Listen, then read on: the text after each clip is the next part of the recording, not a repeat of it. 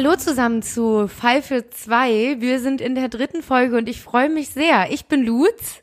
Und ich bin Anna. Genau. Und wir sind heute in der Themenwoche. Lutz, möchtest du es verraten? Na, mach du ruhig. Wir beschäftigen uns mit mörderischen Pärchen. Und ich glaube, dass viele von euch genauso begeistert sind von dem Thema wie ich. Ja, ich glaube, wir kennen alle Killerpaare und so. Das ist ja schon immer eine sehr interessante Thematik, weil zwei Leute sich einfach gegenseitig komplett beeinflussen meistens. Also sehr spannend. Ja, und äh, ich weiß nicht, kennt ihr noch die, ich weiß nicht, ob das Killerpaare wirklich auch hieß, ähm, ob das auf RTL 2 lief oder ich weiß es nicht, aber ich habe auf jeden Fall früher immer Killerpaare geschaut. Ich glaube, das heißt äh, Killerpaare tatsächlich. Ja, und äh, ja, finde ich auf jeden Fall super, super spannend. ja, ich finde es auch super spannend. Ähm, ich habe den ersten Fall zu Killerpaaren mitgebracht und ich habe wirklich ein sehr heftiges Killerpaar mitgebracht. Also ich war selber komplett geschockt während der kompletten Recherche. Aber bevor wir zu meinem Fall kommen, gucken wir natürlich erstmal, was so im Rechtssystem in den Gerichten gerade so los ist. Na gerne. Ich möchte heute kurz über das Gesetz der sexualisierten Gewalt an Kindern sprechen und daher eine klitzekleine Triggerwarnung. Es geht nur ganz kurz um sexuelle Gewalt an Kindern, ähm, weshalb diejenigen, denen das Thema in irgendeiner Weise zu sehr zusetzt, vielleicht ganz kurz vorspulen sollten. Die Debatte um härtere Strafen war durch den Missbrauchsfall in Münster mit mittlerweile 21 Verdächtigen neu entfacht worden. Und äh, ganz kurz, was in Münster war. Die Verdächtigen und Angeklagten in Münster sollen über Jahre hinweg Kinder vergewaltigt und über das Internet angeboten haben. Und äh, diese Vorfälle waren wie ein Warnsignal oder halt wie so ein Aufwachsignal und verdeutlichten den schrecklichen Fakt nochmal, dass Kinder bundesweit immer wieder systematisch sexuell missbraucht werden und dass das keine Seltenheit ist. Und Justizministerin Lambrecht hatte Forderungen aus der Union nach Verschärfungen der Strafen sexualisierter Gewalt an Kindern zunächst zurückgewiesen und äh, stattdessen eine bessere Ausstattung für Ermittler gefordert. Doch dieser Fokus hat sich jetzt geändert. Künftig muss sexualisierte Gewalt gegen Kinder ohne Wenn und Aber ein Verbrechen sein. Gleiches gelte für die Bilder und Videos, mit denen diese Taten zu Geld gemacht werden. Und wer mit der Grausamkeit gegen Kinder Geschäfte macht, solle künftig mit bis zu 15 Jahren Haft bestraft werden können. Und das ist jetzt wirklich nicht mehr fern, denn die Bundesregierung hat am 21.10., also ganz frisch, einem Gesetzesentwurf zur Bekämpfung sexualisierter Gewalt gegen Kinder zugestimmt. Und dieser Entwurf von Bundesjustizministerin Christine Lambrecht thematisiert schärfere Strafen und damit eine effektivere Strafverfolgung und eine verbesserte Prävention. Und bisher wurden nämlich viele Formen sexueller Gewalt gegen Kinder nur als ein Vergehen geahndet. Und jetzt sollen diese halt auch offiziell als Versprechen bestraft werden. Ähm, genau. Die Einordnung, ob eine Straftat als Verbrechen oder Vergehen gilt, spielt bei dem anzuwendenden Strafmaß die entscheidende Rolle. Nämlich nach Paragraph 12 StGB heißt es, dass Verbrechen rechtswidrige Taten sind, die im Mindestmaß mit Freiheitsstrafe von einem Jahr oder darüber bedroht sind. Und Vergehen sind rechtswidrige Taten, die im Mindestmaß mit einer geringen Freiheitsstrafe oder mit Geldstrafe bedroht sind. Und genau, deshalb ist eine solche Verschärfung halt fürs Strafmaß enorm wichtig. Und die, diese Verschärfungen gelten künftig und zwar mindestens ein Jahr Freiheitsstrafe für die Verbreitung von Abbildungen und maximal 15 statt maximal 10 Jahre Freiheitsstrafe für sexualisierte Gewalt gegen Kinder. Und entsprechend dem Gesetzesentwurf soll auch die im Strafgesetzbuch vorzufindende Begrifflichkeit angepasst werden. Und zwar soll anstatt von sexuellem Missbrauch künftig von sexualisierter Gewalt gegen Kinder die Rede sein. Und der Grund hierfür leuchtet für mich auf jeden Fall auch ein, ist nämlich, dass der Begriff Missbrauch annehmen lasse, es gebe auch einen legalen Gebrauch von Kindern und äh, daher erscheine er unangebracht. Im ah ja, macht voll Sinn. Ja, also ne Missbrauch ist ja dann ja, impliziert ja, dass es einen legalen Gebrauch auch gibt, ne? Und das ist ja absoluter Quatsch. Also ich glaube, der Gesetzestext ist da schon auch ein bisschen veraltet. Ja. Ähm, ja, darüber wird jetzt diskutiert und im nächsten Schritt ähm, wird der Bundestag über den Gesetzesentwurf debattieren. Und es ist natürlich wünschenswert, dass der Schutz und die Hilfe für Betroffene vermehrt wird und durch härtere Strafen durchgesetzt werden können. Und ich denke auch, sowas wie eine Abschreckung mehr da ist, weißt du? Also ähm, dazu sind ja Strafen da auch, um, um Straftäter von Strafen abzuschrecken oder potenzielle StraftäterInnen. Und deshalb ist es einfach super wichtig, dass auch härtere Strafen angekündigt sind. Ja, total. Nee, finde ich super. Ist doch mal eine gute Nachricht im Gegensatz zu der, die wir letzte Woche erfahren das haben. Das stimmt. ja. Wird immer mal gute, gute Nachrichten und wird immer mal schlechte Nachrichten geben. Ja. ja, dann wissen wir Bescheid. Ähm, sehr spannend auf jeden Fall. Und ähm, ich würde sagen, starten wir mit meinem Fall. Sehr gerne. Fang an. Ich weiß gar nichts, bis auf meinen kleinen Fact am Ende. Nur um das nochmal kurz zu sagen. Den habe den hab ich dir verraten, genau. Da habe ich dir äh, einen kleinen Fact zu meinem Fall gesagt, aber mehr weißt du nicht. Und jetzt, ja, kannst du dich echt äh, anschnallen, weil das wird echt ein heftiger Fall. Also ich fand es wirklich heftig. Ganz kurz, wenn bei mir Katzen im Hintergrund zu hören sind, dann sorry, ich habe gerade welche zu Besuch und äh, ja, die sind sehr verspielt noch. Nur damit ihr euch nicht wundert. Und Lutz und ich sind heute auch nicht zusammen, leider. Ähm, ja. Genau. Also ich glaube, niemand hat was gegen Katzen miauen, oder? Es gibt doch nichts Süßeres. Finde ich auch. ja, apropos Haustiere, ich spreche jetzt direkt mal eine Triggerwarnung aus, direkt am Anfang. Ich werde, bevor es dann zu den Stellen kommt, auch noch mal was sagen, damit dann übersprungen werden kann. Aber es wird in der Folge um teilweise Gewalt an einem Baby und auch an einem Hund gehen. Also nein, ähm, an einem Hund. Ja. Es Wieso machst du sowas? ja. Ich wusste es vorher nicht. Ich wusste es nicht. Nimm doch einfach ähm, nur Menschen. ja.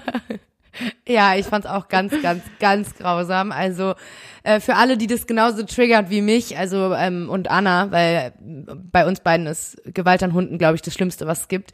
Ähm, ja, also deswegen, äh, für alle, die das so triggert, ich sage es nochmal vorher, dann könnt ihr einfach vorspulen. So. Ich spule dann auch vor. Kannst du ja nicht. ich, ich du hältst dir dann Ohren einfach zu. die Ohren zu. Ja. Und lass ein paar Mal so, mm, oh. oh nein, oh. so mache ich das. Okay, wir fangen mal an. Also, wir befinden uns, damit wir das mal zeitlich einordnen können, in einer Zeit des kulturellen Wandels. Also eine Zeit, in der Legenden wie Elvis Presley, James Dean und auch generell die gesamte Rock'n'Roll-Kultur so ein bisschen aufblüht. Und der Fall, den ich heute erzählen möchte, spielt in Nebraska, also ein Bundesstaat im mittleren Westen der USA. Charles Raymond Starkweather wird am 24. November 1938 geboren. Und zwar in der Hauptstadt des Bundesstaats, Nebraska, also in Lincoln. Er ist das dritte von sieben Kindern von Guy und Helen Starkweather. Sein Vater ist Zimmermann, der allerdings leider Arthritis in den Händen hat und somit oftmals arbeitslos ist. Und seine Mutter Helen arbeitet als Kellnerin und dementsprechend hat die Familie nie viel Geld, zählt sogar zur armen Bevölkerung und tut trotzdem aber alles, um die sieben Kinder zu ernähren. Also die Kinder wachsen wirklich trotzdem in einer liebevollen, guten Umgebung und Kindheit auf und von Nachbarn und auch Freunden werden alle sieben Kinder auch als höfliche, sehr gut erzogene Menschen gesehen. Und ähm, William Allen, von dem werde ich noch ein bisschen öfter sprechen in meinem Fall. Der ist ähm, Autor des Buches ähm, Starkweather Inside the Mind of a Teenage Killer. Ähm, und er beschreibt Guy, also den Vater, später als einen gut aussehenden und gesprächigen Mann. Und über Helen sagt er, sie war eine kleine Frau mit krausen roten Haaren, die immer stark und freundlich war und die Familie zusammenhielt. Also es ist wirklich so, dass Charles in einem sehr positiven Familien- und Sozialleben aufwächst. Ne? Mit sieben, zu siebt als Kinder hat man ja auch viel Kontakt zu seinen Geschwistern. Sieben Kinder ist ja Wahnsinn. Ja, ist schon viel, ne? Aber ich glaube, in der Zeit, ne, also 38, 1938, ist es gar nicht so unüblich irgendwie. Ja, man hat das Gefühl, damals, wenn man so Geschichten von damals hört oder halt liest, dann sind es immer so fünf bis acht Kinder oder so und man ist immer so, oh mein Gott, Wahnsinn. Ja, Aber und klar, heute würde man denken, oh Zeit. oh Gott. Ja. Ja. Also, ähm, er hat es trotzdem nicht leicht, also trotz diesem guten Familien- und Sozialleben.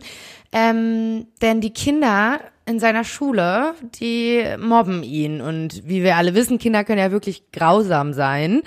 Und bei Charles ist es halt so, dass er unter einer Sprachstörung leidet und dazu noch heftige O-Beine hat. Und ähm, dazu, aber das wird man erst erkennen, als er bereits ein Teenager ist, ist er auch noch sehr stark kurzsichtig und kann teilweise nicht mal die Buchstaben auf der Tafel erkennen, selbst wenn er ganz vorne sitzt. Also deswegen wird er auch als schlechter und langsamer Lerner angesehen und einfach als ein schlechter Schüler, der einfach nicht gut ist in der Schule und wird immer mehr und heftiger gemobbt von seinen Mitschülern. Ne? Sprachstörung, O-Beine, dazu kann er auch meistens gar nichts sehen. Also es ist natürlich alles Grundlage für Kinder, wirklich grausam zu sein. Und ähm, Charles lässt das aber nicht mit sich machen. Er fängt an, sich zu wehren und trainiert immer, immer stärker und wird dementsprechend, äh, dem, dementsprechend auch immer kräftiger. Also er möchte sich jetzt an denen rächen, die ihn immer mobben und beginnt selbst zu einem wahren Tyrann zu werden. Also er hat jetzt die quasi physikalische Stärke, die er braucht und von nun an schlägt und prügelt er sich mit anderen Kindern und dann auch wirklich heftig. Also manchmal sind seine Kämpfe so kurz, dass er so kurze Ausbrüche von Gewalt und Aggression hat. Ähm, sie können aber auch wirklich rasend und langwierig werden und erst enden, bis jemand dazwischen geht oder der Gegner wirklich auf dem Boden liegt. Und so bekommt Charles den Ruf als eines der gemeinsten und härtesten Kinder in Lincoln. Und oh. einer seiner besten Freunde, Bob von Bush, von dem werden wir auch noch ein bisschen später hören. Wir werden generell in diesem Fall sehr viele Namen hören. Ähm, ich versuche das übersichtlich zu halten, aber ähm, Anna, wenn du irgendwo nicht mitkommst, sag gerne Bescheid. Okay. Also er trifft jetzt, also er trifft in der neunten Klasse seinen, einen seiner besten Freunde, Bob von Bush, und der sagt darüber später, Charles kann der netteste Mensch sein, wenn er dich mag, aber er kann auch der schlimmste sein, wenn er dich nicht mag. Ja, und woher diese Ausbrüche so ein bisschen kommen, also es ist wirklich so, dass Charles sehr sensibel und wirklich empfindlich auf die Verspottung seiner Mitschüler reagiert. Er leidet sehr an dem niedrigen Stand in der Gesellschaft, in dem er und seine Familie sich befinden. Er leidet an der Armut, in der er groß geworden ist und deswegen hat er auch das Gefühl, nie die Kontrolle über sein Leben zu haben. Also er hat das Gefühl, er wird dieser Armut und auch dem sozialen Stand eh niemals entkommen können. Er kann machen, was er will, er wird dem nicht entkommen können. Er ist da reingeboren. Und ähm, das macht ihn richtig fertig. Und eines Tages schaut sich Charles den Film Rebel Without a Case oder auch im Deutschen und ich kannte den Film tatsächlich nur im Deutschen, der ist sehr berüchtigt, denn sie wissen nicht, was sie tun an. Und hier spielt James Dean die Hauptrolle als aufmüpfigen, rebellischen und schwierigen Teenager. Und da sind schon so ein paar Parallelen zu Charles. Und dieser fühlt sich sofort verbunden mit dem Schauspieler. Und von da an beginnt er immer mehr so sein zu wollen wie sein großes Idol. Und er fängt an, sich so zu kleiden wie er. Also er trägt dann plötzlich enge Jeans und Cowboystiefel. Ähm, er imitiert ihn in seiner Art und so. Und auch wenn man sich Fotos anschaut von James Dean und auch von Charles Starkweather, ähm, dann sieht man da tatsächlich eine Riesenähnlichkeit, also so im Stil und auch in der Frisur. Ähm, also es scheint ihm ganz gut gelungen zu sein, ihn zu imitieren. Und ja, von da an will er werden wie James Dean.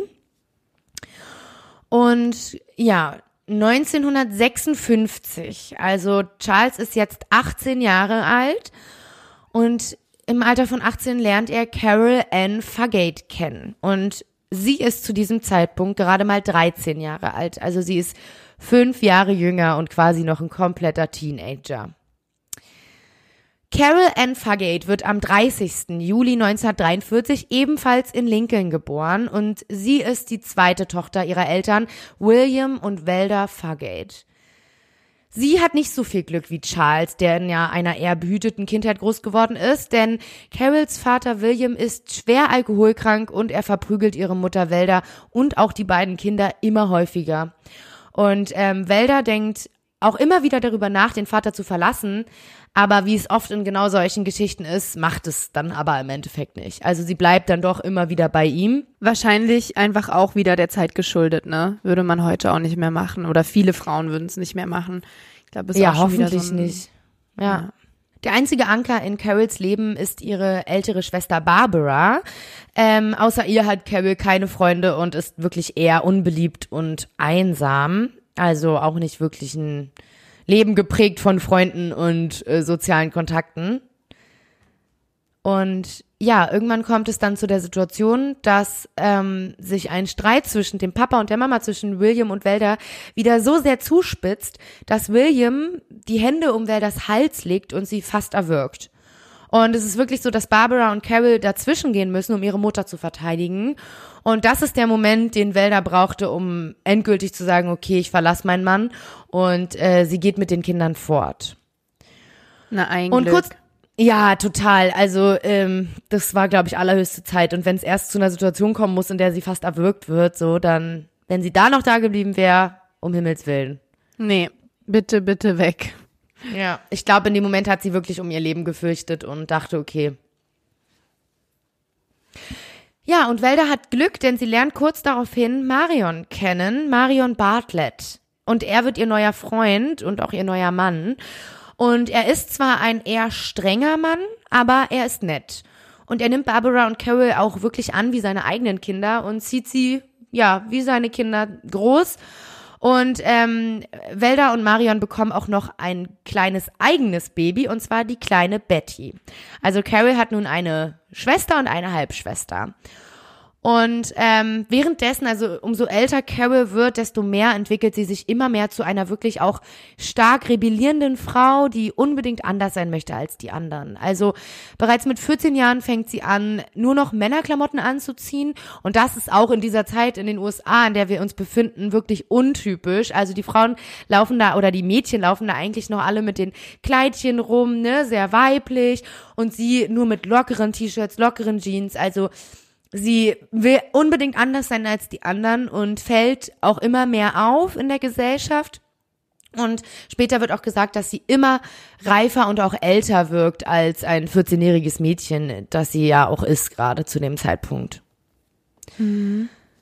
Ähm, 1956, also ähm, da ist jetzt Carol 13 Jahre alt und Charles ist 18. Da fängt Bob, also Charles Kumpel, von dem ich schon gesprochen habe, an Barbara, also Carols große Schwester zu daten.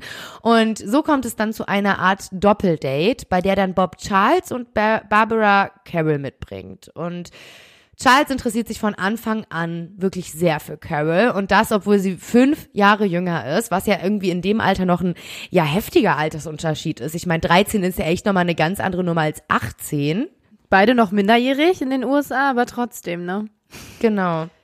Ja, aber dass sich Charles so für sie interessiert, ist auch kein Wunder, denn sie ist ein hübsches Mädchen mit dunkelbraunen Haaren und einem wirklich strahlenden Lächeln.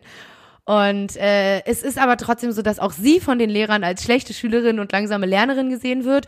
Und auch sie rebelliert gegen die Gesellschaft und möchte anders sein. Und irgendwie, ja, passen die Einstellungen der beiden halt sehr gut zusammen. Und vielleicht ist das auch der Grund, warum sie sich dann auch wirklich unsterblich ineinander verlieben und sich so verbunden fühlen.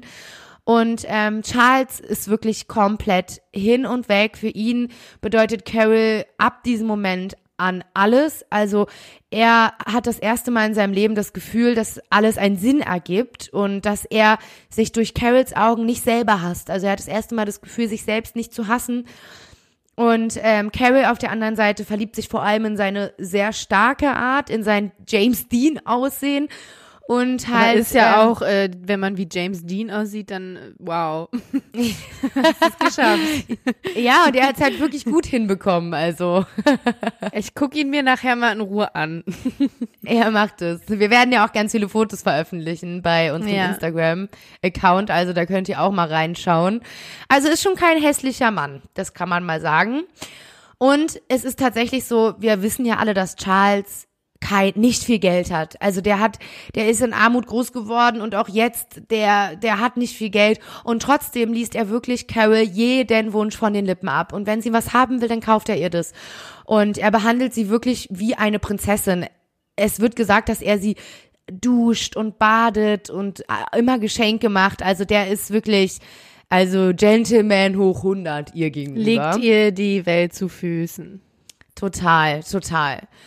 Und ähm, vielleicht ist auch dieser Fakt, dass ähm, er ihr immer Geschenke machen will und ihr halt immer gut genug sein will gegenüber, dass das dann vielleicht auch der Grund dafür ist, dass Charles mit 16 Jahren die Highschool abbricht und anfängt zu arbeiten, um Geld zu verdienen. Und zwar beginnt er ähm, in einem Lager der Western Newspaper Union zu arbeiten und entlädt und lädt da die Lastwagen halt quasi. Und er hat in diesem Lagerhaus angefangen, weil es in der Nähe von Carols Schule ist und so kann Charles sie jeden Tag sehen. Ja. Dann kommt es zu einem, ja, ich würde sagen, zu einem ziemlich heftigen Vorfall, der so ein bisschen auch das alles ins Laufen gebracht hat. Charles will Carol das Autofahren beibringen, obwohl sie ja eigentlich vom Alter her gar nicht legal Autofahren darf.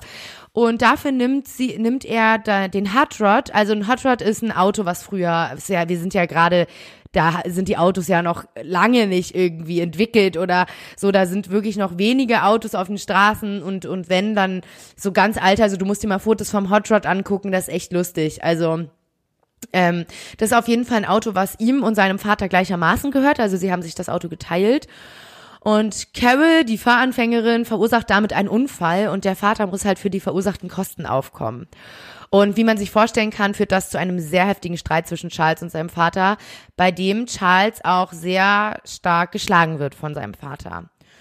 Und für ihn ist das der Moment zu sagen, ich will nichts mehr mit meiner Familie zu tun haben. Alles, was ich jetzt in meinem Leben noch habe, ist Carol. Und von nun an ist Carol wirklich der einzige Lebensmittelpunkt in Charles Leben. Er kündigt seinen Job bei der Papierfirma und beginnt als Müllmann zu arbeiten, um Feierabend zu haben, wenn Carol Schulschluss hat. Also die Zeiten als Müllmann sind besser als die bei der Papierfirma, weil da hat er dann, muss ja immer nur morgens arbeiten bis mittags und dann ist er immer da, wenn Carol auch da ist.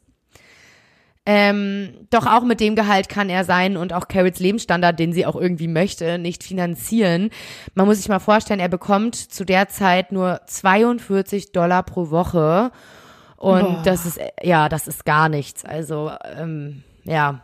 Also ich meine, im Verhältnis zu der Zeit vielleicht ähm, mehr, als wir jetzt gerade denken, auf jeden Fall, aber trotzdem, das klingt ja echt wenig, ja.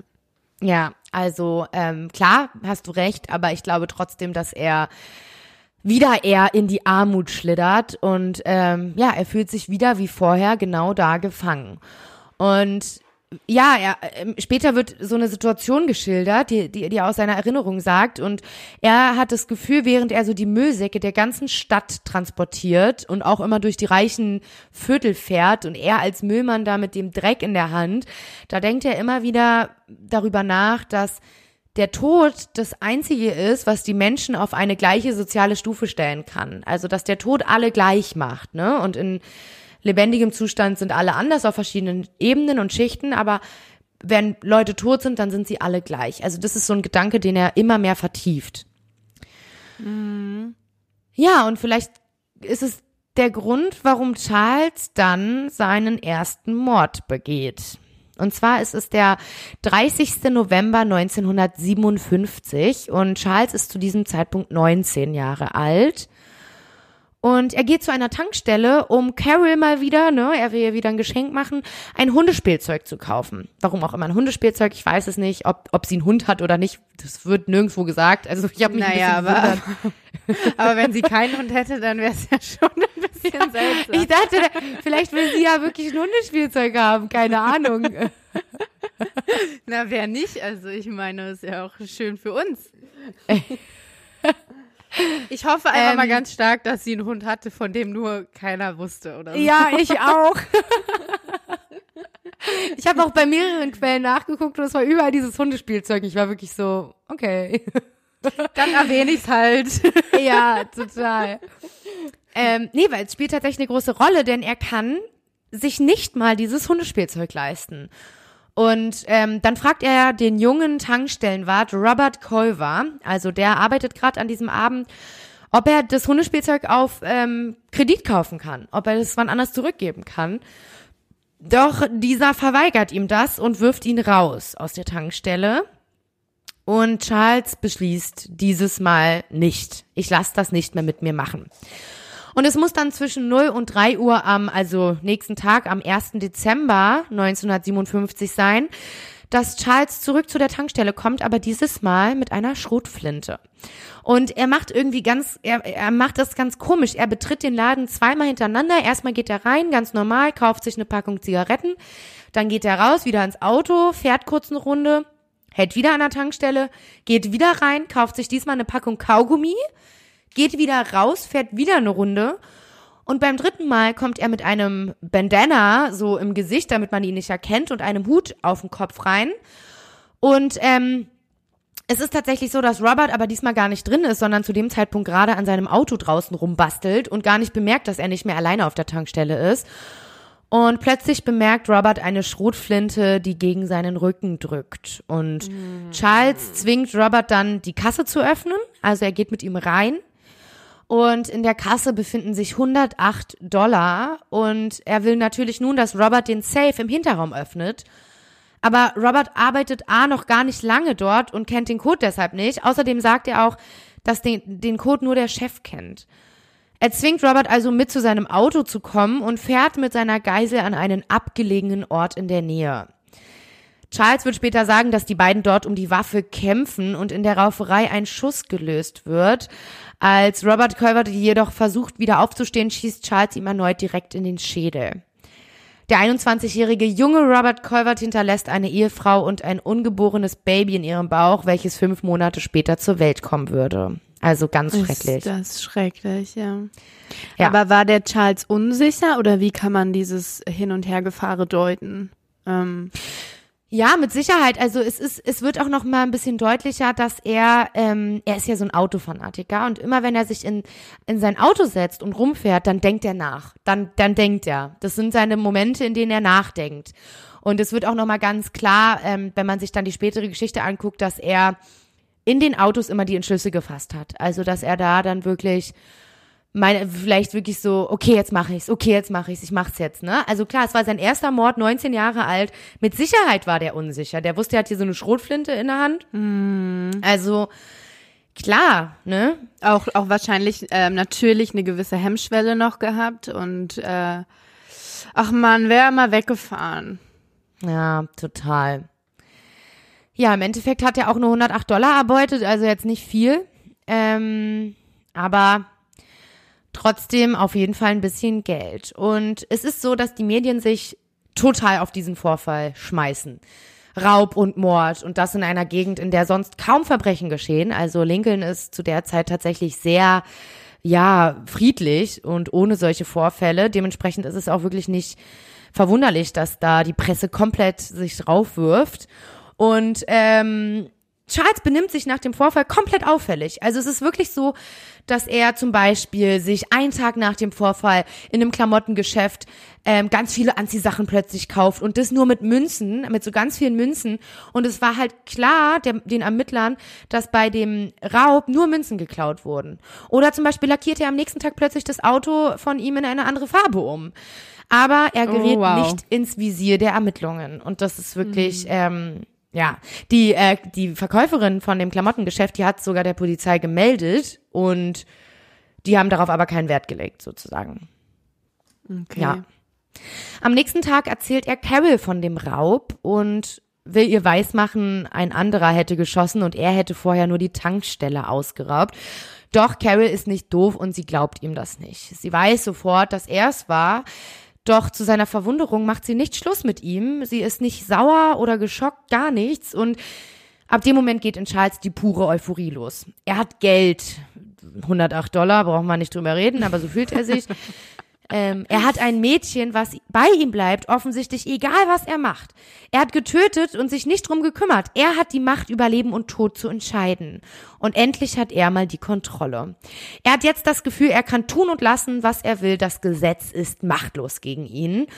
Und dass Carol von dem Mord weiß, schafft eine Verbindung zwischen den beiden, die wahrscheinlich ihr Schicksal besiegelt.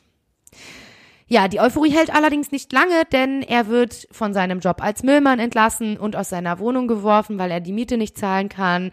Außerdem läuft's privat auch nicht gerade gut. Die Familien von Carol und auch seine Familie sind komplett gegen die Beziehung der beiden.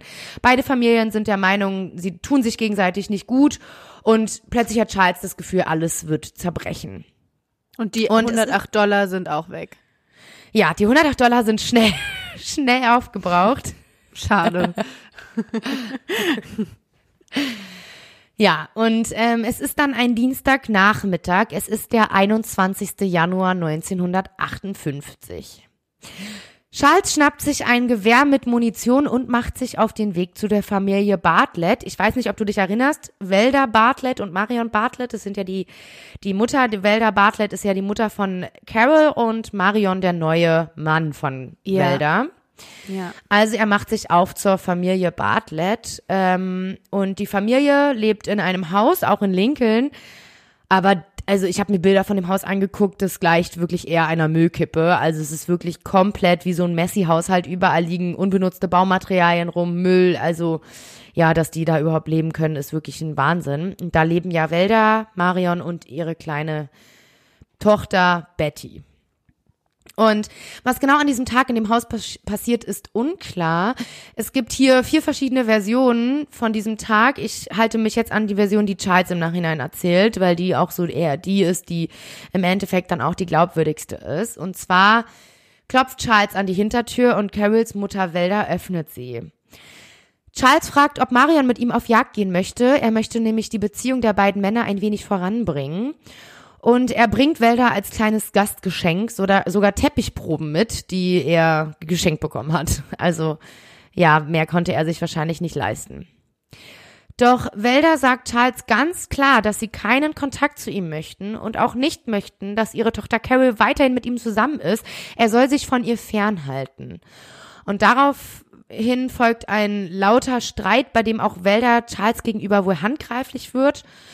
Dann verlässt Charles das Grundstück und fährt eine Weile in seinem Auto rum, bevor er Oh, dann kein gutes Zeichen. Nee. Und er kommt wieder. Und jetzt passiert was ganz komisches. Also das ist auch eine Tatsache, bei der man sich dann im Nachhinein auch denkt, okay, es war halt wirklich vorsätzlich, denn er geht zu einem Münztelefon und ruft bei der Arbeitsstelle von Marion an und sagt, er sei krank und komme ein paar Tage nicht zur Arbeit. Im Namen von Marion sozusagen. Ja, vor dem Haus der Bartletts wartet er nun auf Carol, die dann auch bald von der Schule wiederkommt und erzählt ihr dann vor der Tür, was passiert ist. Carol ist stinkwütend auf ihre Eltern oder auf ihre Mutter und ihren Stiefvater und stürmt ins Haus und streitet sich mit ihrer Mutter. Charles folgt ihr natürlich ins Haus und es beginnt einen Kampf zu geben. Velda schlägt immer wieder auf Charles ein, weil sie denkt, dass er ihre Carol geschwängert hat. Was gar nicht stimmt, aber das war wohl der Grund. Und sie kämpfen ein paar Minuten und dann nimmt Charles seine Waffe, die er ja immer mit hat. Und in dem Moment kommt wohl Mar Marion in den Raum, Marion, und angeblich mit einem Clownhammer in der Hand. Also er kommt wohl nicht unbewaffnet. Und deswegen schießt Charles ihm in den Kopf. Und als dann Welder mit einem Messer in der Hand zurück ins Zimmer kommt und auf Charles losgeht, erschießt er auch sie. Hier ein kleiner Ausschnitt aus dem, was Charles später dazu sagen wird. Ja, und bevor ich diesen Ausschnitt vorlese, jetzt kommen wir zum, zur Gewalt an einem Baby. Also alle, die das triggert, können jetzt einfach mal 15 Sekunden, es dauert nicht lange, vorspulen. Genau. Ich, nehm das, ich nahm das Messer, das die alte Dame hatte, begann im Schlafzimmer zu laufen und das kleine Mädchen schrie weiter und ich sagte ihr, sie solle den Mund halten. Und ich fing wieder an zu gehen und dann drehte ich mich um, sie schrie weiter und warf das Küchenmesser auf sie. Sie sagten später, es traf sie in der Kehle, aber ich dachte, es traf sie in der Brust.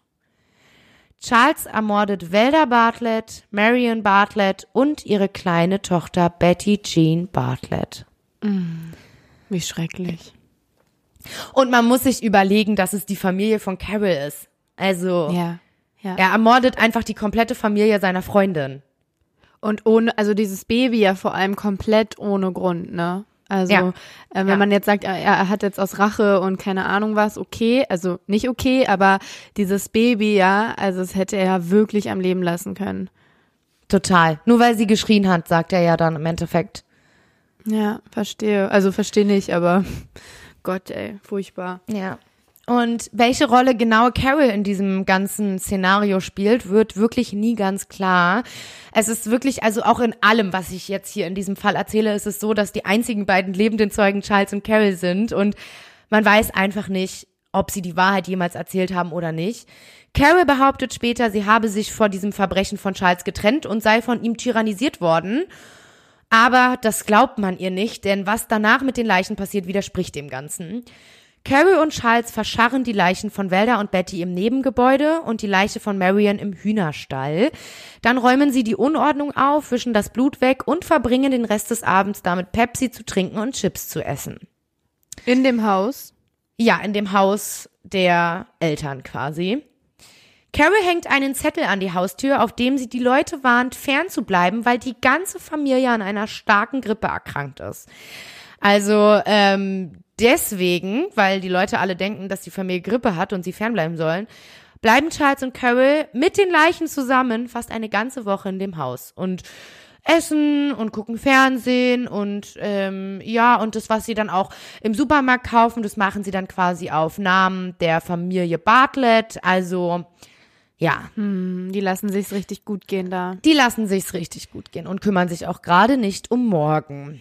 Aber das sollten sie lieber, denn neben Marion Bartletts Chef kommen auch Carols Schwester Barbara und ihr Mann, der übrigens jetzt Bob ist, also Carol, äh, Barbara und Bob haben geheiratet, ähm, Oh. kam immer wieder, ja, ist ein bisschen verwirrend alles. Ich, ma ich mag Bobs Namen sehr gerne. Ja, Bob von Bush. Ja, gef gefällt mir. Ja, mir auch. Ich fand den auch nicht gut. Ähm, und die kommen und gucken halt, ne? Der Chef und auch Barbara und Bob so, ja, wir haben lange nichts gehört. Und Carol geht immer wieder raus und sagt immer das Gleiche. Die Familie ist zu bettlägerig von der Grippe. Sie können sie nicht sehen, sie können nicht reinkommen und die Familie kann auch nicht rauskommen. Aber den Familienmitgliedern kommt das langsam merkwürdig vor und sie gehen zur Polizei. Aber die Polizei, und da kann man sich erstmal vorstellen, wie glaubwürdig auch Carol wirkt, die guckt vorbei und Carol erzählt ihnen das Gleiche und sie glaubt Carol und dann gibt die Polizei Barbara, ihrem Mann Bob und auch Bartletts Chef Entwarnung. Ja, also das hat nicht geklappt, doch dann kommt Pansy. Pansy ist die Mutter von Welda und halt eben die Großmutter von Carol. Und Carol kennt ihre Großmutter und sie weiß ganz genau, dass diese niemals auf die Grippegeschichte Geschichte reinfallen würde. Und deswegen sagt, sagt sie zu ihr unter Tränen, als dann Pansy vor der Tür steht, Oma, komm nicht rein. Wenn du reinkommst, dann stirbt Mutter, das Leben hängt von dir ab. Äh, ihr Leben hängt von dir ab. Also so von wegen, dann wird sie an ihrer Grippe sterben. Und Pansy glaubt ihr das nicht und sie droht Carol mit einem Durchsuchungsbefehl, sie wird zur Polizei gehen und äh, Carol lässt sie aber trotzdem nicht rein und deswegen macht Pansy ihre Drohungen wahr und geht zur Polizei. Und die wirft wirklich aufgrund des Drängens der älteren Dame einen kurzen flüchtigen Blick ins Haus, aber sagt, es gibt keine Anzeichen eines Verbrechens. Es ist ordentlich, es ist aufgeräumt und geht wieder. Also ja, aber, zweites aber es liegt doch niemand im Bett, wie die behauptet haben. Also, Ja, das, die haben, die haben in den Zimmern nicht geguckt. Carol stand dann davor, hat gesagt, ja, sie können gucken und dann sind sie wieder gegangen. Wow. Ja. Aber auch Bob, der ist ja hinterher, der Bob, fordert später noch am selben Tag die Polizei auf, das Grundstück zu durchsuchen und zwar gründlich. Nicht nur so einmal kurz reingucken. Aber das wird allerdings abgelehnt. Und deswegen gehen Bob und sein Bruder alleine zum Haus der Bartletts und wollen es auf eigene Faust durchsuchen. Und was sie hier im Nebengebäude und im Hühnerstall finden, ja, bestätigt alle Befürchtungen. Wie du dir vorstellen kannst, sie finden die Leichen der Familie Bartlett. Aber Charles und Carol sind zu dem Zeitpunkt schon längst auf der Flucht. Und was brauchen die beiden als allererstes, um zu entkommen? Ein geeignetes Auto, denn Charles Auto würde sie nicht weit bringen. Alle kennen das Auto von ihm. Und deswegen hat Charles eine Idee. Sie fahren zu seinem Familienfreund August Meyer. August Meyer, meine ich natürlich, ein bisschen deutsch ausgesprochen gerade. August. Meyer. ja, ich muss erstmal so, aber Barbara ist, ich muss erstmal so ein bisschen rein. Barbara. Barbara. Wir sind Ähm. ja auch ein deutscher Podcast. Ist schon okay, Lutz. Also ein bisschen Englisch kann man ja schon sprechen, also ich versuch's. Okay. Gib dein Bestes. Ja. Also, sie fahren zu Charles Familienfreund August Mayer. Und August ist ein freundlicher, 27-jähriger Junggeselle, der auf einer Farm lebt und Charles kennt ihn schon seit seiner Kindheit. Und hier denkt Charles, können sie erstmal unterkommen, denn die Farm von August ist etwa 20 Meilen von Lincoln entfernt. Also so ein bisschen außerhalb, ne, da besucht man sie nicht und so. Also ein ganz treffender Anknüpfungspunkt sozusagen für die beiden. Und ja, es ist dann der 27. Januar, als sie auf den Feldweg fahren, der dann zu Augusts Farm führt. Aber das Auto bleibt im Schlamm stecken. Ja, von dem, was dann ab jetzt, ab diesem Punkt passiert, gibt es auch wieder mehrere Versionen. Was aber klar ist, August Mayer wird in den Kopf geschossen. Charles behauptet später, es sei Selbstverteidigung gewesen. August soll versucht haben, Charles zu erschießen, warum auch immer, doch die Waffe soll geklemmt haben und so schoss Charles zurück, also nur aus Selbstverteidigung. Also, ja, man weiß nicht genau, aus welchem Grund, warum, ob sie sich gestritten haben, man weiß es nicht. Man weiß aber, dass Carol und Charles dann die Leiche in ein Nebengebäude wieder verstauen und die Leiche dort mit einer Decke verstecken. Das Killerpärchen geht dann in Augusts Haus, stiehlt dort Geld und Waffen, macht sich dort an den Kühlschrank, also isst dort schön und schläft dann auch da. Und am nächsten Tag müssen die beiden aber fliehen. Aber sie können ja nicht mit ihrem Auto fliehen, denn das steckt ja immer noch im Schlamm fest. Und ähm, dann kommt es dazu, dass quasi sie ein Pärchen sehen im Auto, und zwar die 16-jährige Carol King und ihren Freund, der 17-jährige Robert Jensen. Und sie fragen das Pärchen, ob sie sie netterweise mitnehmen können, ein paar Meilen. Ja. Äh, das war dann wohl das Todesurteil äh, des Pärchens, denn es dauert nicht lang und die Schrotflinte von Charles, die er natürlich vor dem Einsteigen versteckt hat, ist an Robert Jensens Hals und er fordert Geld von dem Paar. Sie zwingen das Pärchen zurück zur Farm von August Mayer zu fahren und dort schießt Charles dann mehrere Male auf die beiden und hierbei ist der Mord an Carol King besonders grauenvoll, weil ihr Körper halbnackt gefunden wird, mit ihrem Höschen um die Knöchel gebunden und sie hat wiederholte Einstichwunden in den Bauch und in den Schambereich. Ähm, Hinweise auf Sperma gibt es allerdings keine. Aber er beginnt ja jetzt richtig aus Lust auch, oder? Also hat man das Gefühl, nicht, nicht Ja. so zweckmäßig, sondern Nein. Also im Endeffekt sind die Morde, wie er später sagt, alle um zu fliehen. Also es hat, hat ihm alles zur Flucht verholfen. Er hätte ja das Pärchen aber nicht, also es ist halt, äh, es geht immer schneller und immer öfter und immer skrupelloser zu. Ähm, er hat keine Hemmungen mehr. Und er hat auch, ja, offensichtlich Spaß daran. Er wird später darüber sagen, dass er sauer auf Carol King war, weil er sie sexuell attraktiv fand und deswegen die ganzen Stichwunden im Bauch- und Schambereich. wow, Ja. Komplett übertötet einfach. Ja, komplett. Also auch, äh, die waren schon längst tot, beide und ähm, ja. Während dieses Mordes soll Carol angeblich im Auto gewartet haben. Die beiden fliehen dann mit dem Auto des toten Paares und lassen die Leichen zusammen mit der Leiche von August quasi zurück auf dem auf der Farm. Und jetzt machen sie etwas, was wirklich schlichtweg unglaublich und auch dumm ist. Sie fahren nicht wie eigentlich geplant nach Washington zu Charles Bruder, um der Unterschlupf zu finden und zu fliehen, sondern sie fahren zurück nach Lincoln, wo ja jeder sie zu dem Zeitpunkt schon kennt und jeder sie sucht. Sie sagen später, sie wollten schauen, ob die Leichen der Bartletts gefunden wurden.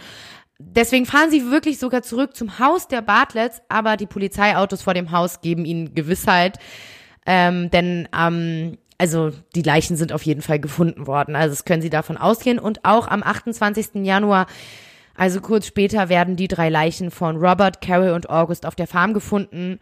Und zwar zusammen natürlich mit dem Auto von Charles, welches immer noch im Schlamm steckt. Und ja, jetzt ist klar, wir suchen ein gefährliches Pärchen. Eine große Fahndung beginnt und ähm, ja, die Flucht geht jetzt richtig los, denn es sollten noch weitere Morde passieren. Charles und Carol fahren in eine sehr reiche Gegend von Lincoln, in der sich Charles ja sehr gut auskennt, weil er ja lange als Müllmann gearbeitet hat, ne?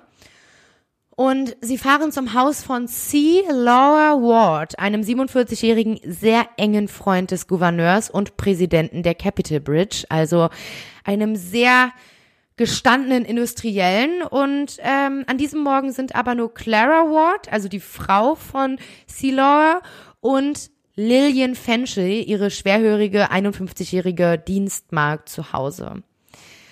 Außerdem sind zwei Hunde da, einmal der Retriever Creenie und der Pudel Susi. So, und jetzt kommen wir auch gleich zu der Triggerwarnung mit den Hunden. Carol wartet im Auto, während Charles die Dienstmagd Lillian, die die Tür aufmacht, mit einer Waffe bedroht und sie zwingt, Frühstück für die beiden zu machen. Clara kommt ganz, ja, unerwartet, die wusste gar nicht, weiß gar nicht, was los ist, in die Küche. Und als Charles ihr verspricht, dass ihr nichts passiert, ist sie tatsächlich ruhig und kooperiert auch mit ihm. Carol kommt dann auch mit ins Haus und dann geht sie in die Bibliothek des Hauses und schläft erstmal eine Runde, weil sie ist ja auch sehr angestrengt. Und währenddessen scheucht Charles Clara Ward im Haus herum und gibt ihr Befehle. Und ähm, Clara geht dann hoch und fragt, ob sie da auf Flur gehen kann, kommt runter mit einer Waffe, denn sie will sich wehren. Ja, so sagt Charles es auf jeden Fall später. Es gibt ja, wie gesagt, keine anderen lebendigen Zeugen. Und Charles wirft deswegen ein Messer auf sie und schlägt ihr in den Rücken. Er sticht ihr wiederholt in den Hals und in die Brust. Und jetzt nochmal explizit, wenn ihr nicht Gewalt an Hunden erfahren könnt oder hören könnt, dann jetzt bitte einmal kurz vorspulen, denn Pudel Susi schimpft daraufhin natürlich, denn ähm, ihr Frau, äh, Frauchen wird ja jetzt gerade angegriffen und deswegen bricht Charles ihr den Hals mit dem Kolbenende seiner Waffe. Mhm. Ja. Was jetzt passiert, ist auch so ein bisschen merkwürdig, denn nach dem Mord ruft er seinen Vater an und sagt ihm, er solle Bob sagen, dass er ihn töten würde, weil dieser Charles Beziehung zu Carol ruiniert hat. Dann setzt er sich an einen Tisch und schreibt eine Art Geständnis oder Versuch der Selbstbegründung ans Gesetz. Er schreibt darin sowas wie, Carol und mir tut es leid, was passiert ist, wir haben vielen wehgetan. Also so, ähm, mehr Einblick habe ich jetzt auch nicht gefunden, aber er schreibt ja so eine Art, ja, Brief. Mhm. Und dann beladen sie den schwarzen Packard, auch der Packard ist ein Auto von der damaligen Zeit, ich kannte die Begriffe auch alle nicht, ähm, von den Wards und den beladen sie jetzt mit ganz viel Essen und ähm, nehmen alles mit, was wertvoll aussieht. Warten aber noch, denn um circa 18 Uhr an diesem Tag kommt Sealorder Ward ganz fröhlich von der Arbeit nach Hause und weiß natürlich nicht, was in dem Haus alles schon passiert ist und dass seine Frau schon tot ist. Mhm. Charles erschießt ihn sofort, also er sofort und plötzlich kommt auch das Dienstmädchen Lillian ins Spiel, die ja eigentlich so ein bisschen außen vor gelassen wurde. Und das auch ganz schrecklich. Die arme, schwerhörige und wehrlose Frau wird einfach an ein Bett gebunden von den beiden und sie erstechen sie dann. Ja, also das ist dann quasi die Geschichte aus dem Haus der Wards. Sie wollten niemanden übrig lassen in dem Haus, ne? Einfach nee, alle genau. Weg. Genau, jetzt haben sie alle getötet, außer Red Reaver Creenie, der hat überlebt. Oh, immerhin. Ja. ja. Susi hat nur nicht überlebt, weil sie sich beschwert hat. Sie wollte nur ihr Frauchen beschützen. Ach man. Queenie ist schlau, Queenie war ruhig. Queenie hat sich wahrscheinlich irgendwo versteckt. ja. Ja, es, äh, Queenie hat sich tatsächlich im Keller versteckt. Ja, er hat's richtig gemacht. Ja.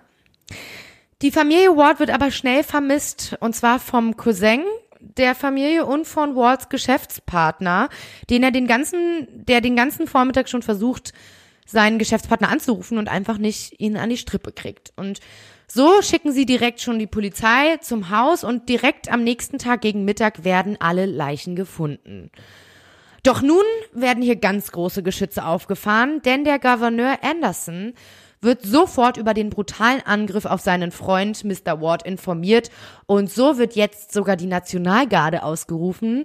Die Stadt wird komplett in kurzer Zeit abgeriegelt und tatsächlich befindet man sich jetzt in einem Ausnahmezustand. Das FBI leitet die Untersuchungen ein und der Bürgermeister bietet eine Belohnung in Höhe von 1000 Dollar an. Es werden sogar Flugzeuge losgeschickt, um nach dem schwarzen Packard der Wards zu suchen, mit dem ja jetzt Charles und Carol auf der Flucht sind. Ja, Anna, und jetzt wird es unglaublich. Ich dachte wirklich, ich, ich lese nicht richtig. Was denkst du, wohin Charles und Carol nach dem Mord in dem Haus der Wards jetzt fahren? Mm, wieder zurück ins Haus der Eltern von oder der Mutter von Carol? Richtig, komplett richtig. Also ich meine, es ist ja unfassbar. Ey, die, die könnten jetzt nach Washington abhauen zu Charles Bruder. Sie fahren wieder zurück nach Lincoln zum Elternhaus der Bartletts. Wieso denn? Ich weiß es nicht. Sie, sie, ich glaube, also im Nachhinein wird so ein bisschen klar, dass sie immer noch die Hoffnung haben, also man, man muss ja auch dazu sagen, sie sind beide nicht die Schlausten, ne? Also das ist ja Fakt. Wir haben ja vorhin schon gesagt, ähm, Charles war schlecht in der Schule, Carol war schlecht in der Schule, ne? Äh, äh, beide haben die Schule geschmissen. Also, ne, so. Und sie denken immer noch, dass sie in diesem Haus wohnen können. Sie wollen sich da ein Leben aufbauen, in diesem Haus. Oh Gott, okay. Also das ist ja schon sehr naiv. Ja, und sie stehen vor dem Haus mit dem Packard und sehen Licht von, das Li- Licht drin leuchtet und ein Auto vor der Tür steht. Und deswegen merken sie, okay, wir können hier nicht rein. Ah, aha, okay, schön. Und äh, jetzt machen sie sich auf in Richtung Washington auf den Weg zu Charles Bruder. Äh, Dass sie da noch nicht, äh, ist da niemand, der die irgendwie abfängt, aber damit Ich rechnet ja auch niemand, ne, Nee, dass die nee. da zurückkommen, also. Das ist schon wieder zu doof, als dass man das glauben könnte oder dass man damit rechnen würde. Dreistigkeit siegt. Ja. Ja, aber ganz doof sind die beiden dann auch nicht, denn die beiden bemerken schnell, dass der schwarze Packard, also das Auto, eine große Aufmerksamkeit auf, auf sie erregt. Und die Hubschrauber über den. Ja. Waren sie so, Also- oh, Also was brauchen sie jetzt? ein anderes Auto Nee, Richtig. Das hat aber lange gedauert. oder zwei Fahrräder. Sie brauchen ein anderes Auto und so nähern sie sich am 29. Januar 1958 einem Brick. Brick, ich weiß nicht, wie man es ausspricht, Brick. Das ist auch Ich wieder ein Auto aus der damaligen Zeit. Ich auch nicht. Nee, ich kann nichts damit ich- anfangen. Also du kannst auch einfach Auto sagen. Aber ich habe die alle gegoogelt und das ist echt richtig lustig, sich die mal anzugucken. Also diese Autos. Auch der Packard und der Brick und der, also das ist wirklich cool. Naja, auf Sind jeden das so Fall ist kleine Autos oder eher so geländemäßig? Ja, das sind so kleine Autos eher, also so, ähm, der Packard war natürlich ein großes Auto, ist ja auch ein Auto der eher reichen Gesellschaft, aber ja, der Brick ist ja so ein Okay. kleines, süßes. Das ist nämlich auch ein Auto von einem reisenden Schuhverkäufer, also das Auto von Me Merle Collison. Merle Collison, das ist ein Schuhverkäufer, der auf der Reise ist und der schläft gerade in seinem Auto in der Nähe der Autobahn äh, von Douglas ähm, in Wyoming. Also die befinden sich jetzt in Wyoming ähm, im, in Douglas. Und Charles erschießt ihn direkt mehrere Male in den Kopf, Hals, Arm und Bein. Also er schießt nicht mal nur einmal in den Kopf, sondern er, er ist jetzt wirklich außer Rand und Band, kann man sagen. Dann stehlen sie sein Auto und flüchten weiter. Ja, also Charles startet das Auto, der Merle Collison sitzt immer noch tot auf dem Beifahrersitz und Carol sitzt hinten, aber Charles kann nicht rausfinden, wie die Handbremse gelöst werden soll, weil es so ein bisschen anderes System ist als bei den Autos, die er kennt. Und das sieht ein junger Geologe, der gerade so da vorbeiläuft und fragt, ob er ihnen helfen kann. Aber beim Blick rein ins Auto sieht er natürlich sofort die Leiche auf dem Beifahrersitz und will Charles die gezogene Waffe wegnehmen und es kommt zu einem kleinen Kampf und währenddessen kommt auch noch William Romer, ein stellvertretender Sheriff au- aus Wyoming vorbei und sieht das Ganze. Ja, und jetzt passiert, glaube ich, worauf wir alle schon die ganze Zeit warten. Ähm, Carol springt vom Rücksitz, rennt zu William Romer, dem Sheriff, weint und ruft, bringt mich zur Polizei und erzählt, dass Charles einen Mann getötet hat und zeigt weinend aufs Auto. Also sie ist jetzt, sie spielt sich jetzt als Opfer auf, also sie, sie, sie ist jetzt, ähm, ja, sie ist jetzt Sie wechselt gerade äh, die Seiten. Genau, total. Und währenddessen rennt Charles schnell zurück zum Packard der Walls, der ja auch immer noch da steht, und macht sich auf den Weg zurück in Richtung Douglas. Roma bestellt sofort eine Straßensperre und beginnt die Verfolgung. Und nun geht eine Verfolgungsjagd los äh, zwischen dem Sheriff Earl Heflin und dem Polizeichef Robert Ainsley, die quasi ähm, gehört haben, was Roma durchs Funkgerät gesprochen hat.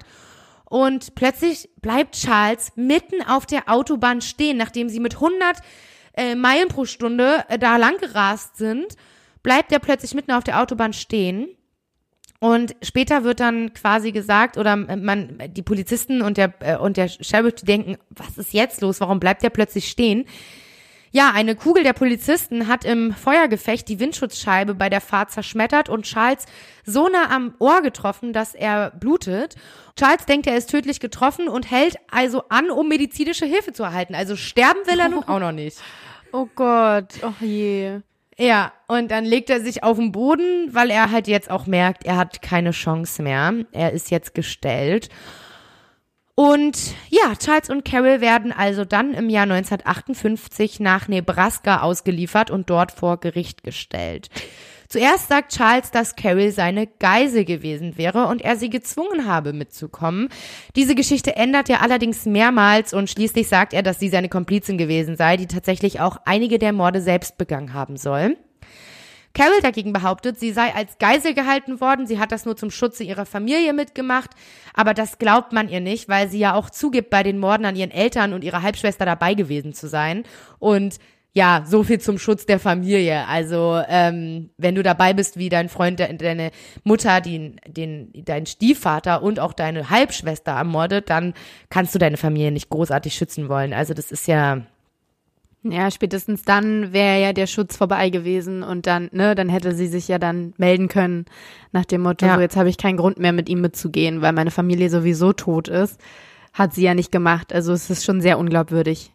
Ja, voll. Und dann ist es auch wirklich auch nochmal so, dass ähm, Charles ja erstmal versucht, Carol zu schützen und zu sagen, nee, ich habe sie gezwungen, sie kann dafür nichts. Aber er kriegt dann immer mehr mit, dass sie sich halt als unschuldige Geisel ausspielt bei der Polizei und dann dreht er seine Geschichte auch um. Dann sagt er, nee, also sowas lasse ich jetzt auch nicht mit mir machen, ne? Also. Ja, das kann ich schon verstehen. Also würde ich auch nicht machen lassen. Ich kann es auch total verstehen. Also, wenn man mir da alleine die Schuld in die Schuhe schieben möchte. Ähm, ja. Genau, also dementsprechend hört Charles das und gibt ihr dann wirklich auch die Schuld für viele Morde und auch Verstümmelungen. Und er sagt auch, sie hätte mehrere Male entkommen können. Er hat sie so oft alleine gelassen im Auto. Mit Waffen. Sie hätte sich Waffen nehmen können, sie hätte fliehen können, sie hätte weglaufen können. Er erzählt von Situationen, da ist er reingegangen, um Burger zu kaufen. Da saß er auch in der Stadt im Auto. Also sie hätte jederzeit weglaufen können, hat sie aber nicht gemacht. Mhm. Und im Endeffekt werden dann auch beide wegen Mordes und auch First-Degree-Murder angeklagt, äh, wegen der Überfälle auch und so. Und ähm, beide werden auch als Erwachsene vor Gericht gestellt. Also das finde ich auch heftig, weil Carol ist zu dem Zeitpunkt 14 Jahre alt. Das muss man sich auch nochmal vorstellen. Mit 14. Man hat immer das Gefühl, also während der Recherche habe ich mich dabei erwischt, immer so zu denken, irgendwie so eine, ja, so erwachsene Leute vor Augen zu haben. 14 Jahre alt, das ist einfach noch ein Kind. Hm, ich ich habe auch äh, gar nicht auf dem Schirm gehabt tatsächlich bis gerade, dass sie erst 14 war. Also, Na, diese weil, ganze angefangen Zeit. hat, äh, waren, war sie auch schon 14, oder? Oder 13? Ja, die, diese, du, nee, es hat mit 14 angefangen, er 19, sie 14. Das ging ja nicht lange. Alles, was ja. ich gerade erzählt habe, ist, ne, ist ein Zeitraum von ein, zwei Monaten. Ja, krass. Man denkt irgendwie so, die haben jetzt ein paar Jahre als Bonnie und Clyde gelebt, nach dem Motto nee. irgendwie. Das ging nicht lange. Also das ist wirklich nicht weit. Also der erste Mord, ähm, den Charles begangen hat, der war im, am 1. Dezember 57, ne, an dem Tankstellenwart. Mhm. Und dann geht's weiter. Am 21. Januar die nächste Familie, 27. Januar die nächste Familie, 28. Januar die nächste Familie und das Boah. war's. Also wir, okay, wir sind hier in, wir sind hier in einem Monat. Ein Monat und, und, und elf Leute tot. Wann wurden sie festgenommen? Am 28. Januar 1958. Also das ist genau der Tag, an dem sie noch ihren letzten Mord begangen haben. Also ähm, es ging ein Monat fast nur. Das Ganze ging ein Monat. Okay, gut, das habe ich echt nicht auf dem Schirm gehabt. Okay, krass. Gut, dass wir es jetzt besprechen, weil vielleicht haben unsere Zuhörer und Zuhörerinnen das auch nicht auf dem Schirm, aber es ging ja. wirklich nur einen Monat.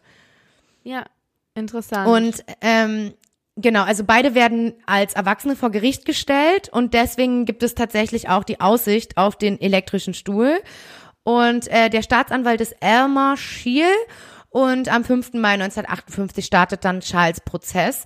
Und tatsächlich tut er gar nichts, um seine Chancen zu verbessern. Also er sagt ganz offen, dass er komplett gesund ist und seine Verteidigung versucht die ganze Zeit eine Geisteskrankheit zu diagnostizieren, um eine Minderung der Strafe durch die Schuldunfähigkeit zu erreichen. Aber Charles sagt, nee, mir geht's gut, ich bin psychisch gesund. Ne? Also er, er geht da voll gegen eigentlich. Ähm, er findet tatsächlich, also auch die Familie von ihm und er finden, dass eine Geisteskrankheit noch schlimmer ist, als quasi ein kaltblütiger Mörder zu sein. Also das sagen die auch später. Deswegen wehrt er sich so vehement dagegen. Und mhm. die Jury trifft ihre Entscheidung wirklich innerhalb von 24 Stunden, also es dauert nicht lange. Er wird in beiden Fällen des Mordes ersten Grades schuldig gesprochen. Die Jury fordert ausdrücklich die Todesstrafe.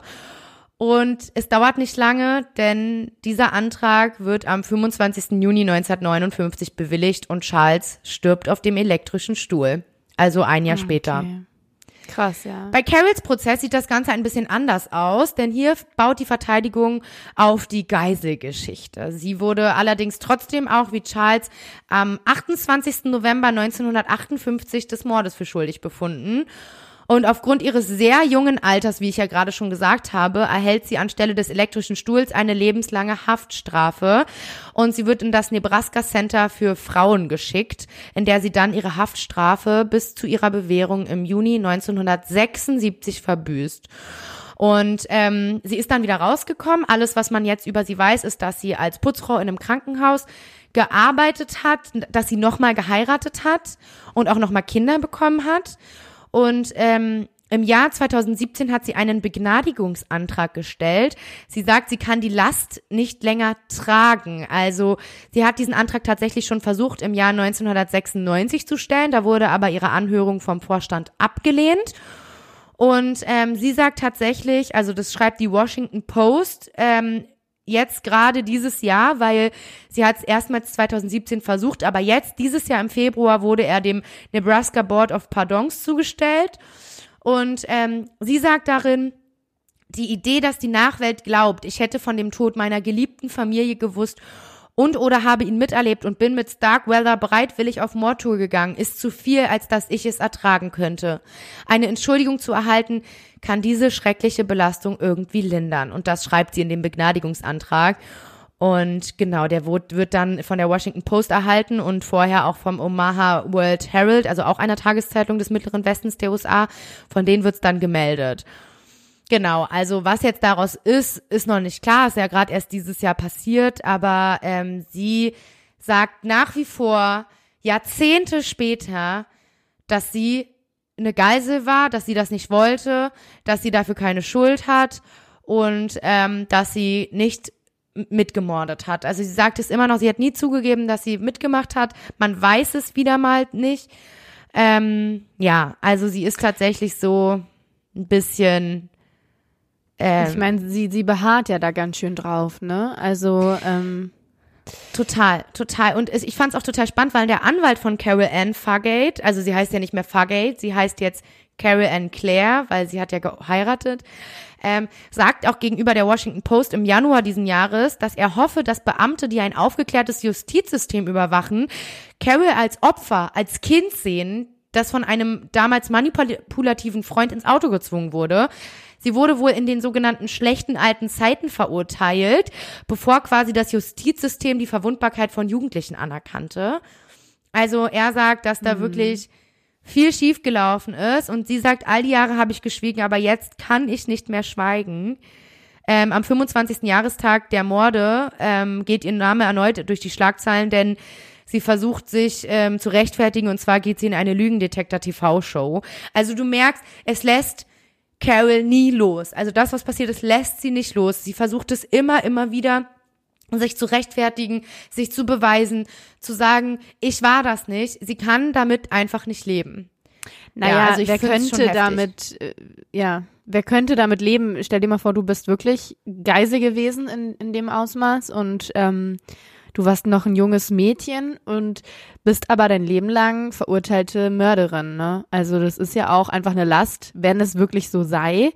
Äh, wer kann das tragen? Ne? Also ja, also die ähm, da, da sind auch wirklich viele, die also es, da spalten sich so ein bisschen die Meinungen auch in der öffentlichen Meinung, also in der Gesellschaft. Ähm, die einen sagen, sie war es nicht, die anderen sagen, sie war es. Im Endeffekt kann man es nicht mehr nachweisen. Ne? Also es ist halt einfach zu ja. spät. Ja, ja. Aber tatsächlich ist auch so, dass ähm, Lisa Ward, sie ist die Enkelin der ähm, von C. Laura Ward und Clara Ward, die ja auch ermordet wurden. Und ähm, sie sagt tatsächlich, dass sie ausgiebige, ausgiebige Nachforschungen ähm, gemacht hat über diese ganze Sache und nach gründlichen Überlegungen ist sie der Meinung, dass Carol begnadigt werden sollte. Also sogar sie verzeiht ihr quasi. Und ähm, ja, also noch ist da nichts rausgekommen, aber es ist sehr spannend zu sehen, dass einfach auch Leute, die quasi wirklich mittendrin sind und wirklich auch Opfer sind, weil sie Angehörige sind, sagen, wir verzeihen ihr, ne? Also ist schon heftig. Ja. Na, wenn du da noch irgendwas rausfinden solltest in der Zukunft, kannst du uns da ja auch auf dem Laufenden halten. Das mache ich auf jeden Fall. Was glaubst du denn jetzt nach deiner Recherche? Äh, was denkst du über Carol? Also meine, meine Ansicht ist, dass Carol von Anfang an eigentlich ein kleines Mädchen war, nicht mitmachen wollte, dass sie einfach verliebt ist quasi oder verliebt war in diesen Mann, der sie quasi da reingezogen hat. Sie, er hat sie in alles direkt mit eingezogen. Sie war von vornherein quasi Mittäterin. Carol weiß das auch. Ich glaube, dass Carol verschwinden hätte können. Sie hätte abhauen können, auf jeden Fall. Aber sie hat es nicht gemacht, einfach weil sie sich in dieser Situation wiedergefunden hat, dass da ja auch immer noch der Mann ist, den sie liebt, mit dem sie eine Zukunft haben will und dass sie auch wusste, sie wird dann eh quasi festgenommen. Ich glaube aber nicht, dass Carol ähm, die Morde begangen hat. Ich glaube nicht, dass sie eine, eine Waffe in die Hand genommen hat und selber abgedrückt hat. Das glaube ich nicht, einfach weil Charles so blutrünstig war, dass der, der hatte so Lust am Töten, der hätte ihr das gar nicht überlassen, das glaube ich. Also ich glaube, sie war wirklich die ganze Zeit nur nebenan, hat's mit angesehen und hat nichts gemacht, klar. Aber ich glaube nicht, dass sie zur Mörderin geworden ist, das glaube ich nicht. Mhm. Ja, kann ich mir so auch ganz gut vorstellen, mhm. tatsächlich. Ähm, ja, aber das verwerflich ist genug Spekulation. Ja, ja, ja. ja. Ähm, was ich noch sehr spannend fand bei meiner Recherche, habe ich gesehen, dass als Charles und Carol im Haus der Awards waren, ähm, da kam die Zeitschrift Lincoln Journal rein, also gerade so durch einen, ne, also durch einen Briefkasten.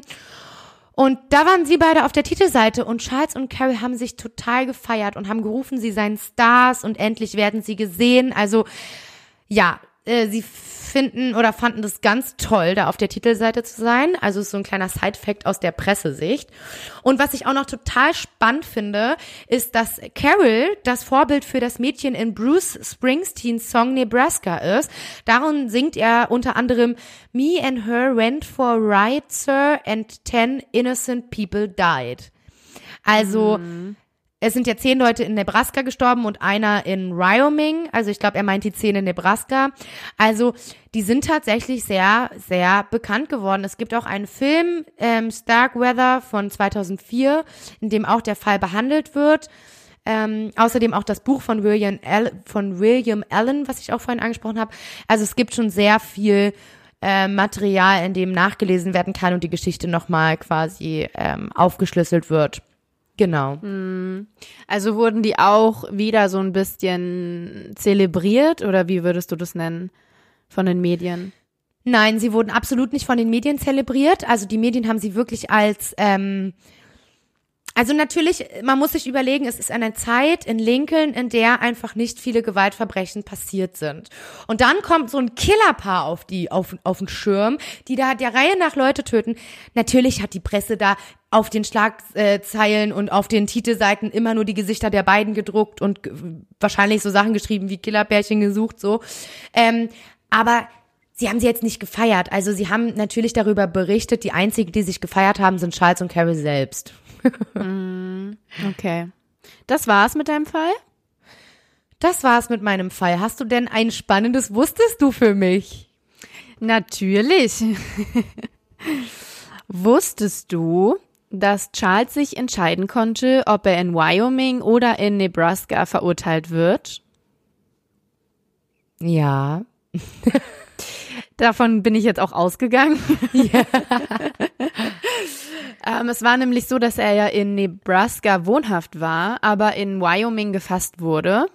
Und er hat sich vor Angst der Gaskammer, die halt in Wyoming irgendwie, ähm, ja, für die Wyoming bekannt war, sage ich mal, für Nebraska entschieden. Und was ihm niemand gesagt hatte, war aber, dass wenn er in Wyoming geblieben wäre und dort seinen Prozess geführt hätte, so gesagt, oder der Prozess gegen ihn, dann hätte er wahrscheinlich eine lebenslange Haft bekommen, statt dem elektrischen Stuhl, statt der Todesstrafe, die er ja in Nebraska bekommen hat.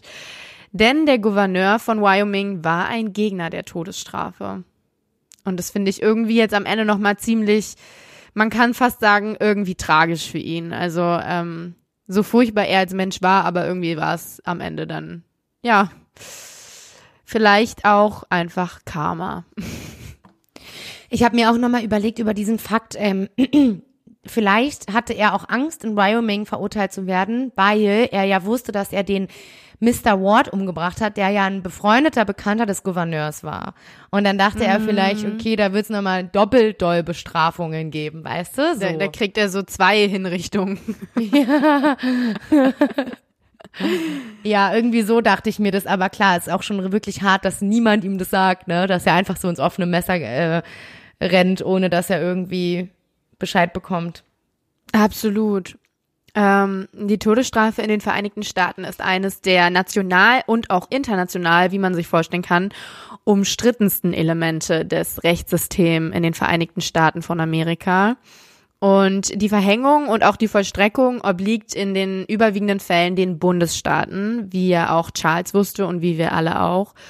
Und ähm, natürlich ist einige Zeit vergangen nach der Exekution von Charles und seitdem haben auch viele Bundesstaaten die Todesstrafe mittlerweile abgeschafft. Ähm, was glaubst du denn, in welchem Bundesstaat die meisten Todesstrafen durchgeführt wurden? Hast du da eine Texas? Idee? Texas? Ja, tatsächlich ist es Texas. Ah, war echt nicht schwer. nee, irgendwie nicht, ne? Texas ist so nee. Number One Spot für jede Crime-Serie, die es aus den Amerika. Ich sag nur Trump-Wähler. Also ja, voll. Äh, ja, absolut. Also auch so Medical Detectives ist so jeder zweiter Fall aus Texas. ja, voll. ähm, rate mal, wann die letzte Vollstreckung der Todesstrafe in Texas war. Oh, ähm, 2016? Nein, im ja, 2020. Aber weißt du, in welchen äh, Bundesstaaten abgeschafft wurde die Todesstrafe? Zum Beispiel Colorado, Connecticut, Hawaii, Illinois, Iowa, ähm, West ja, das Virginia. Ist ja schon mal schön. Genau, also es gibt genug Staaten, New York natürlich, New Jersey, ähm, wo es die Todesstrafe nicht mehr gibt. Aber halt auch zum Beispiel ähm, Georgia, Alabama, da waren auch die letztmaligen Vollstreckungen im Jahr 2020. Also ja, ist schon noch präsent dort. Ne? Man glaubt das gar nicht. Man kommt aus so einem äh, friedlichen Rechtssystemstaat nach dem Motto. Und ja, ich find's auch immer wieder Wahnsinn. Aber krass einfach. Ich kann mir einfach nicht vorstellen, dass es immer noch Leute auf den elektrischen Stuhl gesetzt werden. Ich finde das so krass. Und dann auch noch im Jahr 2020 so. Ja, ja. Ei, und der ei, Charles hatte ja Angst vor der Gaskammer, richtig? Richtig. Und hat den elektrischen Stuhl bekommen. Ähm, deswegen erzähle ich dir ganz kurz noch was über die Gaskammer. Ähm, die wird ja. tatsächlich sehr, sehr selten angewandt, weil sie halt auch so verschrien ist, sage ich mal. Ähm, und diese Gaskammern sind achteckige stählerne Kammern mit knapp drei Metern Durchmessern. Messer. Und äh, der Verurteilte wird auf einen Stuhl im Inneren der Kammer geschnallt und der obere Teil ist verglast, sodass die bei der Strafvollstreckung vorgeschriebenen Zeugen die Hinrichtung beobachten können. Boah, ist das brutal und irgendwie auch ein bisschen absurd. Ja, und äh, die gasdichte Tür wird dann von außen verschlossen und per Hebelbetätigung wird unter dem Sitz des Verurteilten eine chemische Reaktion zweier Komponenten, und zwar von Schwefelsäure und Kaliumcyanid, ausgelöst. Und genau. Und amtliche und geladene Zeugen und Zeuginnen müssen dann den gesamten Prozess der Hinrichtung beobachten. Also ich kann schon verstehen, dass Charles darauf keine Lust hatte. Sind wir mal ehrlich. Ja, das kann ich auch verstehen. Dann lieber der elektrische ist, Stuhl. Ja. Also es soll schon wirklich ein ähm, Qual, äh, qualvoller Tod sein. Und äh, der elektrische Stuhl ist, würde ich sagen, auch so das populärste Mittel der Hinrichtung, genau. Jetzt einfach auch am schnellsten geht. Okay, dann haben wir jetzt einiges über die Todesstrafen gelernt. Das ist doch schon mal schön. Und ich würde sagen, das war's dann diese Woche auch von unserem ja, Fall. genug, genug über Tote und über Mord Ja. gesprochen. Ja. In zwei Wochen wieder. In zwei Wochen wieder. Wir hoffen, es hat euch gefallen und dass ihr in zwei Wochen auch wieder einschaltet. Genau, Dann- da erzähle ich nämlich einen Fall über Killerpaare. Genau, Ich- und ich bin schon ganz gespannt.